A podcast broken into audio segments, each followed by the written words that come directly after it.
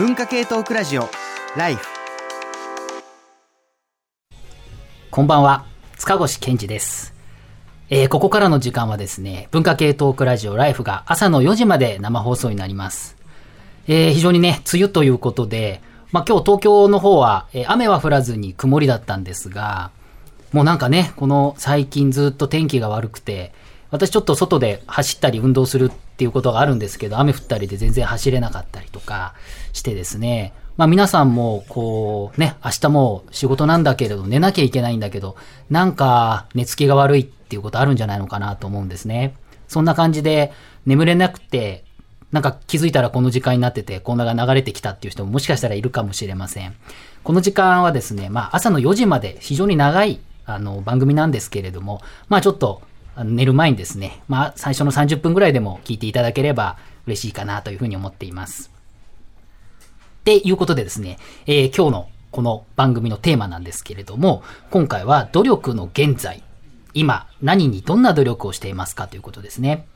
まあコロナ禍、もう本当に1年半ぐらい経ってですね、まあ何をどういうふうに努力していいんだかわかんないよって、いろんな大変なことに、ね、なってる人もたくさんいらっしゃると思うんですよね。一方で、まあその、お家で仕事をすることになって、まあ、どういうふうにこう合理化すればいいとかですね、こう、努力するっていうことが、一昔前はとにかく頑張れ頑張れっていうこと、まあ24時間働けますかみたいな世界だったわけですが、今は全然違いますよね。どうやって休みを取るかとか、どうやって合理的に短くするかっていうですね、あのー、まあ、いろんな流れがあるわけです。そんな流れの中で私たちは、じゃあどういうふうにすればですね、こう、まあ、努力したいっていう人もいるし、まあ、そもそももうしたくないよっていう人もいっぱいいると思うんですけれども、努力のあり方、こう日本社会や、まあ、コロナ禍を通した世界観ですね、見ていきたいというふうに思ってるんですね。ということで、今日もたくさんのゲストの方たちとですね、えー、いろんな話をしていきたいなというふうに思ってるんですが、まずは一曲聴いてほしいというふうに思います。えー、この曲はですね、えー、青木伝説シュートというですね、え漫画でアニメ化もした作品なんですよね。そのオープニングなんですよ。これサッカーのものでして、サッカーアニメなんですけれども、私兄がサッカーすごく好きで、サッカー教室に行ってて、小学生の時僕も行けっていうことで言って言っててですね、正直あんまりついていけなくて厳しいなと思って日曜の朝だったんですけど、いや帰ってアニメ見てよってずっと思ってて、で、その時やってたのがこのシュートってアニメで、それもサッカーアニメじゃねえかってことで、結局サッカーじゃないかって話だったんですけれども、あの、非常に好きだったんですね。ただ、今聞くとですね、まあ、とにかく頑張れ頑張れっていうことで、まあ一つの夢があるっていう感じで、こう、それに向かっていくっていう、まあ、よ、いい意味でも悪い意味でもある種、単調なというか、単線的なものである。で、しかもなぜか、それには必ず応援してくれる、まあ、可愛い女の子っていうのがいるっていうのもちょっと時代的で、93年なんですけど、時代だなと思います。これをちょっと聞いていただいて、今との違いなんかも考えながらですね、まあ、懐かしいと思う人は聞いていただければいいかなというふうに思います。それでは最初の一曲聴いてください。ウェンディで、エール、あなたの夢が叶うまで。文化系トークラジオ、ライフ。文化系トークラジオ、ライフ。今回のパーソナリティは情報社会学研究してます塚越健二がお送りしております。えー、今日のテーマはですね、努力の現在、今何にどんな努力をしていますかということなんですけれども、まあ、ここからゲストの方をご紹介して、えー、一緒にお話ししていこうと思っています。まず最初私の向かいに座っておられます、えー、評価ライターで、現役の教員でもある矢野俊弘さんです。はい、矢野俊弘です。よろしくお願いします。お願いします。まあ、あの、まあ、現役で教員をされてるということで、うんでね、教育現場でね、うん、あの、とにかく努力することって、はい、それこそ、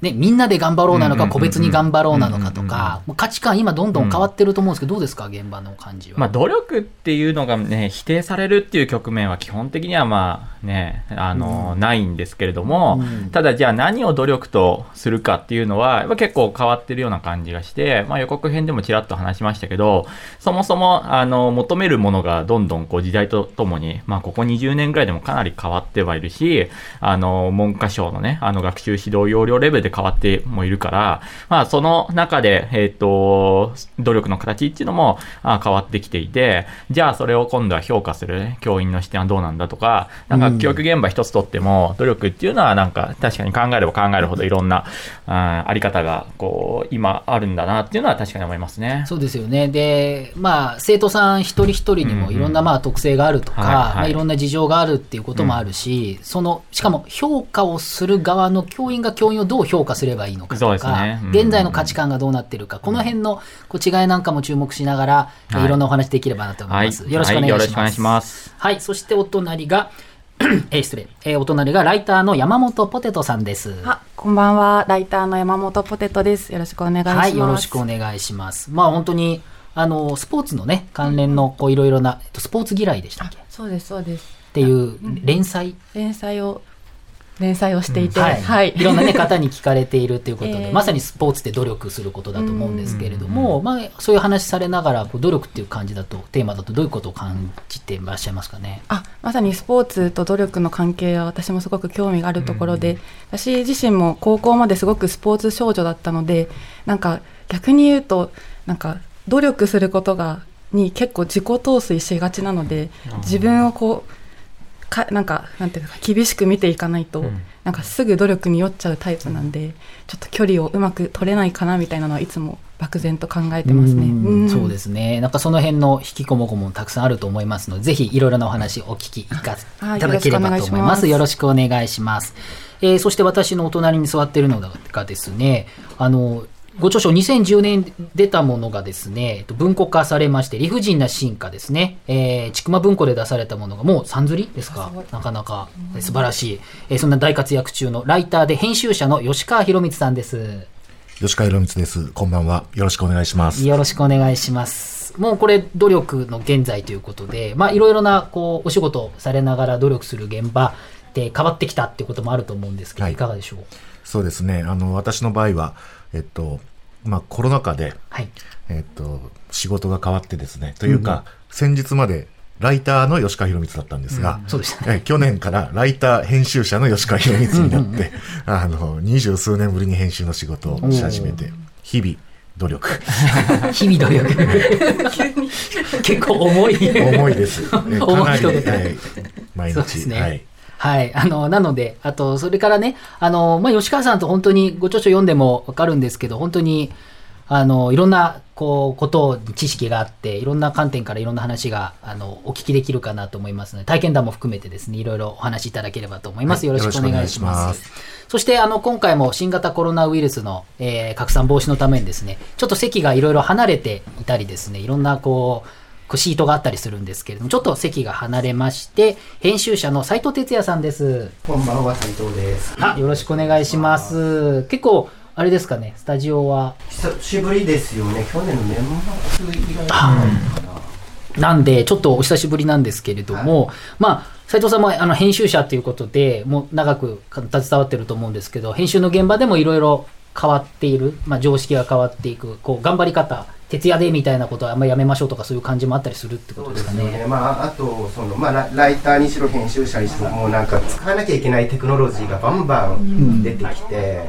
もうそれをどこまで追っかけていけばいいいいのかみたいなね。そうなんですよね。テクノロジー、まあ、今回いろんなメールいただいてるんですけれども、一つやっぱテクノロジーとどう付き合うかっていう、便利にさせるためにあったはずの、こう、ものが、むしろそれに奴隷になっちゃってるみたいなところもあって、頑張んなきゃいけないとかですね。そういったところもあると思うので、ちょっとそのあたりの観点いろいろお聞かせいただければと思います。はいよろしくお願いします。そして、また僕とはちょっと少し離れているんですけれども、えーライターの西森光代さんです。はい、よろしくお願いします。よろしくお願いします。はいあのーあの西森さんはですね結構あの韓国の事情に詳しかったりとか、あるいはそのテレビドラマの違いとかですよね、最近もあのテレビは見ないと言うけれどっていう強調の本出版されてますけれども、はい。まあ、そういうこう変化ですよね、はいはい。ところからも努力の違いって見られたりされます、あそうですね、なんかあの、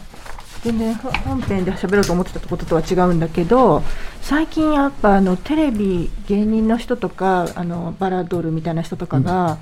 すごくあの、うん、と理不尽な扱いを受けたり、番組側から、なんか言ってほしい、なんか言いたくはないけれど、これを言ってほしいみたいなことを言われたときに、えー言って結局、その面白くなくなってしまった時の、うん。その本人が被らないと責任を取らないといけないのに、その結構こう雑に指示を出してくるみたいな現はいはい。場があったりとか、お約束みたいなやつですよね。はいはい、するんですけどなんかその昔のあの人昔もう例えば10年20年前の人だったら全部そのなんていうかなそういう場の指示指示出してきたものは全部受けて、えーちゃんと受け受けるのが当然みたいなフロアに書かれたやつとかね、はいはい。カンペをそのままやるとかね。だったんだけどなんかそれではこう自分が疲弊して嘘をつかないといけないとかあの思ってないことがこう世間にあの取られてしまうみたいなことのその苦しさみたいなのを、えー、とちゃんと結構言うようになったなっていう感じがあってそれもこううんなん。か違う意味でもど努力あのみんなに合わせることだけがいいことではないっていうか自分のなんか自分の嫌な気もなんていうかなんか違和感を感じることはなるべくうん避けていこうみたいな空気の変化を感じる。そうですよね。なんか結構その社会の変化とかってテレビの番組とか、うんまあドラマはもちろんですけれども現れやすいと思う。まあそういうのをたくさん見られてらっしゃるので、うんうんその観点とか、まああとは韓国の話とかあ詳しいので、はいぜひ、えー後ほど聞かせていただければなと思います。よろしくお願いします。そしてですね、えーなんとへ部屋が1個離れてですね、でさらにちょっと遠くなってしまっているんですけれども、えーこちら書評家の倉本沙織さんです。こんばんは、はい、倉本です。どうもです。はい。えー、どうでしょう。まあ、倉本さんはね、もう書評家っていうことなんで、もう日々、いろいろなこう文章を読みながら、こう、世の中の変化を感じるってことあると思うんですけど、いかがでしょうか？そうですね、やっぱり最近の純文学の小説を読んでいても、少しずつそういう、何というか、あの、まあ、競争社会であったりとか、まあ、能力主義とか格差に対する何かこうジレンマみたいなものをちゃんとその小説の構造の中に織り込んでいくような小説が如実に増えたなっていう印象はありますね。おー。やっぱりそういう、こう、なんていうんですかな、今まで当たり前に努力するものだったり、あるいはそ,、うそういう、できなかったら自己責任だみたいなものがあったと思うんだけれども、そういうのはちょっと認識が変わってきてるっていうことですかね。そうですね。特にその自己責任という言葉がこう小説の中にあその具象性を持って手触りを持って立ち上っているっていうのがやっぱりこの最近の小説を読んでの感想ですね。うーん、そうか。それはもう矢野くんもすごく大いに言いたいことはあると思うので 後でゆっくり聞きたいですね。はい。そうですね。はい。わかりました。じゃあその辺あたりまた後でゆっくりお聞かせください。ということでよろしくお願いします。よろしくお願いしますということで、あの、このメンバーでいろいろ話しようと思っているんですけれども、まず最初にですね、こちらメール、あの、皆さんいっぱいメールいただいて、本当にね、あの、たくさん書いていただいてありがとうございます。なるべく紹介したいんですけど、まずこの方、えー練馬の川もちさんです。えー私は飲食店を、まあ、経営していらっしゃる。まあ、まさにね、川持っていう名前で、えー練馬でやられてますよね。えーで、なんですけれども、えー本来の努力をしないといけない状況なのかもですが、今はスタッフに任せています。もうコロナ禍では努力云々ではないなと。ただ、スタッフの雇用の維持には、ある意味努力はしていますが、これはなるようになるしかないと思うようになりました。むしろこれからが努力になるのかと思っています。これから飲食店にお客様が戻るのか、点々点。私は今がチャンスと、次の店を作ることが次の未来への努力かなと。でも、意識高い系でもないのと、努力が報われるわけじゃないので、今は力の入れどころとタイミングを見ている感じです。自分はハードルが高ければ高いほど、ハードルをくぐることを考えていますということですね。あの、本当に飲食店経営されている方は一番今、こうね、書かれているように、どういう努力の仕方があるんだと。そもそも努力しないことを求められておるやないかいっていうこともあったりするので、これは本当に切実な、えーこういう話もあるんだなというふうに思うんですよね。一方でですね、えーっと、この方、えー岡ひじきさん、39歳女性多摩市。私がしている努力といえば、好きなことをタスクにしない努力です。数年前に溜まってたラジオクラウド頑張って全部聞いたわとか、頑張って漫画全部よ全巻読んだわとか言ってた時に友達に頑張るのやめればと言われたのがきっかけでした。えー、もともとオタク気質でのめり込めやすい性格なのですが、楽しいことを求めているはずなのに、タスクにして心に負荷をかけているのではと思いたり、本や映画やラジオや音楽など自分の体に取り入れられる量をメンタルに負荷がかからないように調節する努力を可能な限りするようになりました。桃山商事の、えー清田さんの著書「さよなら俺たち」で受験勉強で成功体験があるとカルチャーの摂取も受受験勉強型になってしまう。映画を月に何本見るぞと決めたら何本見たかが重要になってしまって内容が残らないと読んだ時は分かるとうなりました、そんな私が今一番努力しているのはライブ配信のチケットを買うものと買わないものの精査でしょう。かアーカイブ期間中にちゃんと見れるかカレンダーとにらめっこして配信の締め切りに追われて心に負担がかからないようにするのは結構大変ですまあ相変わらずハードディスクに録画した映画は30本ぐらい溜まっているし、読んでない本は20冊ぐらい積んであるし、それらを眺めるのは幸せな時間だったりするんですけどね、ということで。めちゃくちゃ努力家ですね、この人。これね精査するのをめっちゃ努力してるんですよね。いや、でもこれすごく気持ちわかりますよね。めちゃうなずいてますけど私も。なんか昭和ゴジラをなんか今回、うんなんか2週間くらいで一気にそういう見方をしたので、うんもう心に刺さりましたね。そうなんですよ。なんかね、例えば、スター・ウォーズ最新作見る前に全部見直そうみたいなのとか、一回見た人がもう一回ね、楽しみで見るっていうのはわかるんですけど、いや、それこそライフなんて努力して聞いてる人いっぱいいると思いますからね。あの、あの、えー昔のやつを遡って遡ってっていう。何百時間だって話ですからね。確かに。うんなので、あの、結構、なんていうんですかね、この方もそうなんで、他の人もいろいろ、あの、いただいた中で、なんていうのかな、や、やらない努力っていうか、はいはいはい。ものが多すぎちゃって、はいはいはいややらないようにしているっていう人なんていうのが結構多いかなというふうに思っています。えーそしてですね、この方、えー海猫座メロン先生からメールいただきました。ありがとうございます。えー海猫座メロン先生です。努力しないことを努力しています。うんうんこれはともすれば逆張りの生きりのように見えるのですが、そうではなくむしろ老人のぼやきです。ここ最近年齢のせいか、努力しないとできないことだらけになってきました。運動しないとむちゃくちゃ体調悪くなるし、食事も気をつけないと多すぎたり少なすぎたりで体調おかしくなるし、寝ることですら寝具をそ揃えてストレッチして薬飲まないといい睡眠が取れません。昔は全部オートでやれていたことがマニュアルに切り替わった。この調子で努力していたら事故る。全部は無理だ。というわけで、なるべく最小限の努力だけで乗り切るべく、努力コストを下げまくっています。心臓を動かす。呼吸、目を開ける、キーボードを叩く。こんなにもやっている。すごい俺はなんて偉いんだ水を飲んだだけで褒められていた赤ちゃんの頃を思い出して自分を褒めています。努力最高っていうことでですね。まあ努力最高ってことですけれども、あの、まあメロン先生らしいなというふうに思うんですけれども、確かにありますよね、こういうことってね。これは身につまされますね。ですか、吉川さん。あの、まあ、メロン先生、私よりちょっと下なんですけど、はい。まあ、あの、同じ誕生日なんですよ。で、3歳違ってて、まあ、40代後半、で、私もそうで、結構年齢、努力と年齢の問題っていうのが結構あって、ほうほうほう。あの、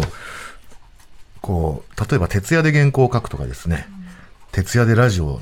に出演するとかですね、そういうのがなかなかこう、おっと。しんどくなってきて、で、途中からもう、なんていうか、もう本当に努力しなくなるんです。あの、拒否するようになるんですね。で、あの、だから、これ、生きりじゃないんですよね、努力を捨てるっていうのは。でも、こここで面白いのが、最後にメロン先生、努力最高って言ってるじゃないですか。これ、さすが文学者で、そうやっていくとね、どうなるかっていうと、あの、ちょっとね、例えばさっきの岡ひじきさんの、うん。あの、好きなことをタスクにしない努力っていうのも、とも通ずるかもしれないんですけど、あのね、こう、ハードルを低くして、やんなきゃいけないことをハードルを低くするっていうのは、ある種タスク化していくことでもあって、で、あの、最終的には、あの、タスクにしちゃえば、軽く乗り越えられる。タスクにするっていう例えば、もう本当どうでもいいんですけど、私の場合、あの、えっと、キャベツ買うっていうのも、全部、 to do リストに入れて、で、一個一個ピン、ピン、ピン。どうでもいい。もう、で、なんかでもそれが、ちょっと、なんか、うんうんあの、しょうもないことしかしてないのに、なんかちょっと軽く、その、やった気にやった気、やってる感。でもこれ難しいですよね。その岡ひじきさんは そのタスクをえっと多くしすぎちゃって疲れちゃってるから、いそのタスクがないとそれはそれ多分不安だったりどうしていいか分かんないってことはある一方で、そのタスクの量を減らすっていうことが結構大事っていうふうにうん。おっしゃってるんで、これメロン先生もそう言ってるんで、このなんていうんですかねタスクをすることは大事だけど、どうタスクを設定するか問題みたいなのが、そこが努力だっていう感じなんですかね。うん、結構難しい。その、えっと、ハードルを低くしていくと、タスク増えちゃうし、うん。で、あの、タスクを減らそうとすると、一個一個のハードルがちょっと高くなっちゃうみたいなところがあって、結構ここは、まあ、ひ人とその体力と性格のこうバランスで決まるのかなみたいな。まあだからメロン先生の場合はその息をするが努力目標にみたいにこうなってたわけじゃないですか。で今まで努力じゃなかったものを努力として再発見して、それであの自分のなんかモチベーションみたいなものは維持しながら、だけどその例えば体力とかとのこう兼ね合いをつけているっていうなんかそういう処理の仕方っていうことですよね、きっとそうですねね。うん。まあ、ハードル下げるってね、本当に大事だと思うんですけれども、ここでやっぱり一個考える考えられるのは、その努力の質がやっぱり大転換していると、これ、予告編でもそういう話になりましたが、その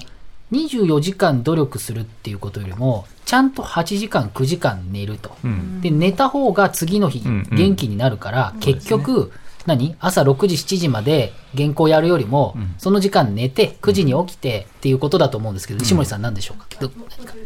あ全然全然。いやなんか結構俳優さんとかインタビューしてても、うん。あのテレビとか映画の現場が、まあ、だんだんそういうふうにその何時から何時までは絶対休みなさいっていうスタッフも演者も、うんうん。タスク。っ。ていうのが、えっとだんだんできつつうん。あって、まあ、やっぱり NHK ぐらいからがあの進んでるっていう話なんですけどで結構な言っていいのかな、まあ、これから記事とかになると思うけどディーン・フジオカさんとかはすごい、取材すると、まあ、自分で映画とかも作ってるから、そういうのをやっぱりなんかね作ることに携わる人からそういうことに自分だけじゃなくて人のあのそういう温存みたいなことをすごい考えようとしてる人は増えてるなって感じがしますね。あのほらハリウッドとか映画は組合が非常に強いから、やっぱりそこはね相当厳しいって話よく聞きますよね。そうですね、あと韓国とかがね先にそういうのが進んでてあの韓国ロケとかした日本の人が すごくそのお昼ご飯の時間をきちっと取ってるとか、そういうことをすごくびっくりされてたのを「あのアイアム・ア・ヒーロー」っていう、大泉洋さんの映画の時も34年前だと思うんですけどその時に結構皆さん口々に言われてましたね。うんそれが3、4年前ですか？そうだと思いまああ。でやっぱああの日本社会で言ったら働き方改革の、まあ、年であるわけですけど、うん。まあ、それも3、4年、まあ、あの2013年ぐらいの、えー国連からのこう是正勧告がねあの働きすぎっていうのが入って、えーやっぱりこうここ3、4年であの働き方っていうものをこう考えるそれはやっぱりこう働かない努力をやっぱりしていたっていうねあの感じはありましたよね。でハリウッドなんか確かにおっしゃる通り組合がものすごい強いからミュージシャン一人とってもあのーなんつうのかな余計な仕事は全くしないっていう、でもそれはあのこうククリエイティブなところとは相性がいいのか悪いのか結構わかんないけども、まあ、今そうやってこうもと今まではクリエイティブなところではある意味こうがむしゃらな努力とか、ある、えっ、と、こう、社会的なものをはみ出すような努力みたいな、異常性みたいなものが求められてたけど、まあそこと社会性の折り合いを今つけ始めてきて、今まで、あの、努力し、それこそ努力しない努力というか、うんあの、も、もっと休む努力とかね、もっとこう、メンタルを落ち着かせる努力とか、まあそういう方に今あるのは、やっぱりこう、変わってきたなっぱ思いますね。うんあの、ネットフリックスがね、あの、やっぱり相当、こう、グローバルに展開するので、ネットフリックスの中で作るときに相当ルール化されている。例えば、ね、全裸監督が木曜日から配信されて2ですね。で、また注目集めてますけれども、まあ、特にああいう性的なコンテンツを扱うっていう時には、ものすごい注意を払っていて、よくインターネットだったら何でも自由にできるっていうけれども、全然民放のテレビよりむしろ厳しくなっていて、その辺のコンプライアンスちゃんとしているからこそ、まあ、素晴らしいものができるっていうことは、まあね、交換、巷でよく言われてるので、あの、そういう話あると思うんですけれども、まさにそういうことができる企業じゃないと、残っていかないっていうことなんだと思う。むだから、だからその、努力することを否定してるんじゃなくて、えっと、努力の方向をどう変えるか。で、変えられたところが、まあ、これからちゃんと生き残っていけるっていうことだと思うんですね。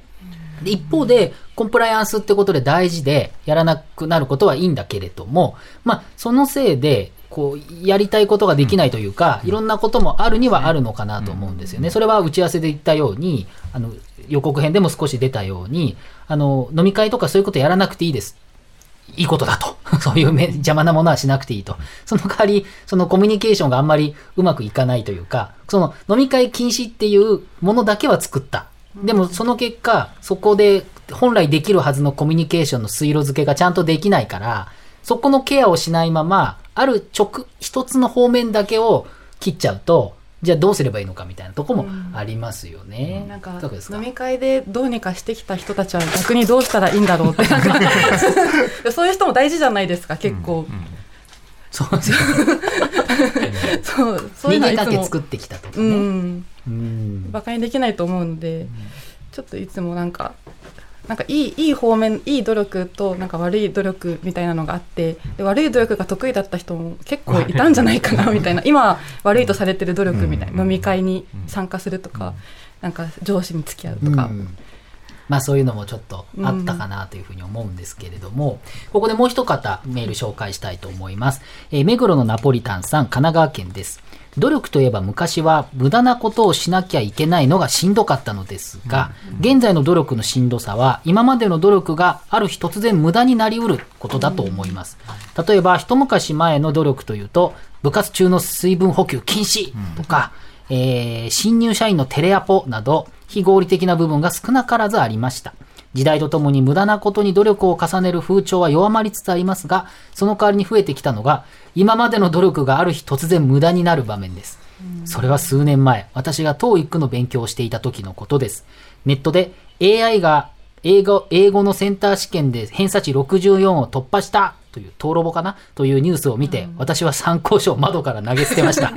というのは半分冗談ですし、今でも語学の学習には意味があると思いますが、機械翻訳の精度は劇的に向上し、それで事足りる場面は増えました。それからというものを勉強していて、この努力に意味があるんだろうかと考えることが増えました。ライフでこんなことを言うと、柳瀬先生にとりあえず努力しろと怒られそうな気もしますが、笑い、みたいな